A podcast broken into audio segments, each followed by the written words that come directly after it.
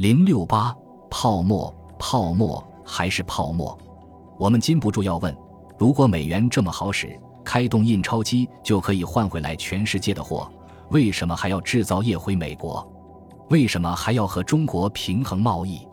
在硬通货的世界里，这个平衡是自然而然就可以实现的。但是，美元如果依旧作为全世界的储备货币，制造业回美国就是一个悖论。要想制造业回美国，美国的生产成本就要低到比在目前的生产国家还要有竞争力，企业家才有可能去实现这样的产能转移。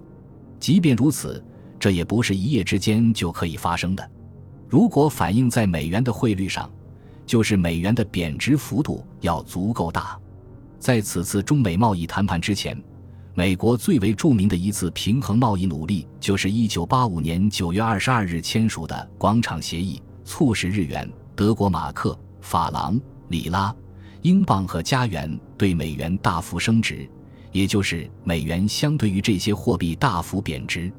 但是很快，这些国家又于1987年2月22日签订了旨在稳定美元因广场协议而贬值不止的卢浮宫协议。原因也很简单：广场协议后，美元相对于其他主要经济体货币的大幅贬值，引起了汇率的巨大波动。而这样大幅波动的货币显然不适合作为一种储存价值的资产来持有，这造成了市场上对美元资产的空前抛售。美国又受不了了。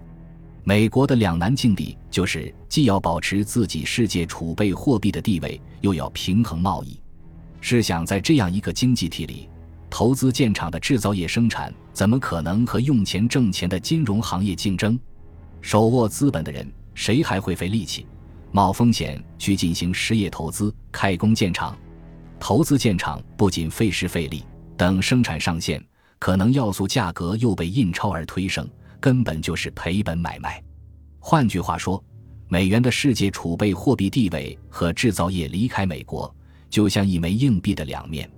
美国如果不放弃美元的世界储备货币地位，在其他一切条件都不变的情况下，想要制造业回美国就是泡影。但是哪个政府又会主动放弃无本印钞去换回全世界的货物这样的好处呢？这就如同吸鸦片，等你意识到它的危害，想戒掉的时候，往往已深陷其中，无力自拔。而美元与黄金脱钩后，美国政府在国际上所做的一切努力的核心，就是维持美元世界储备货币的地位。这就是我们后三章的内容：美金、美元和石油美元。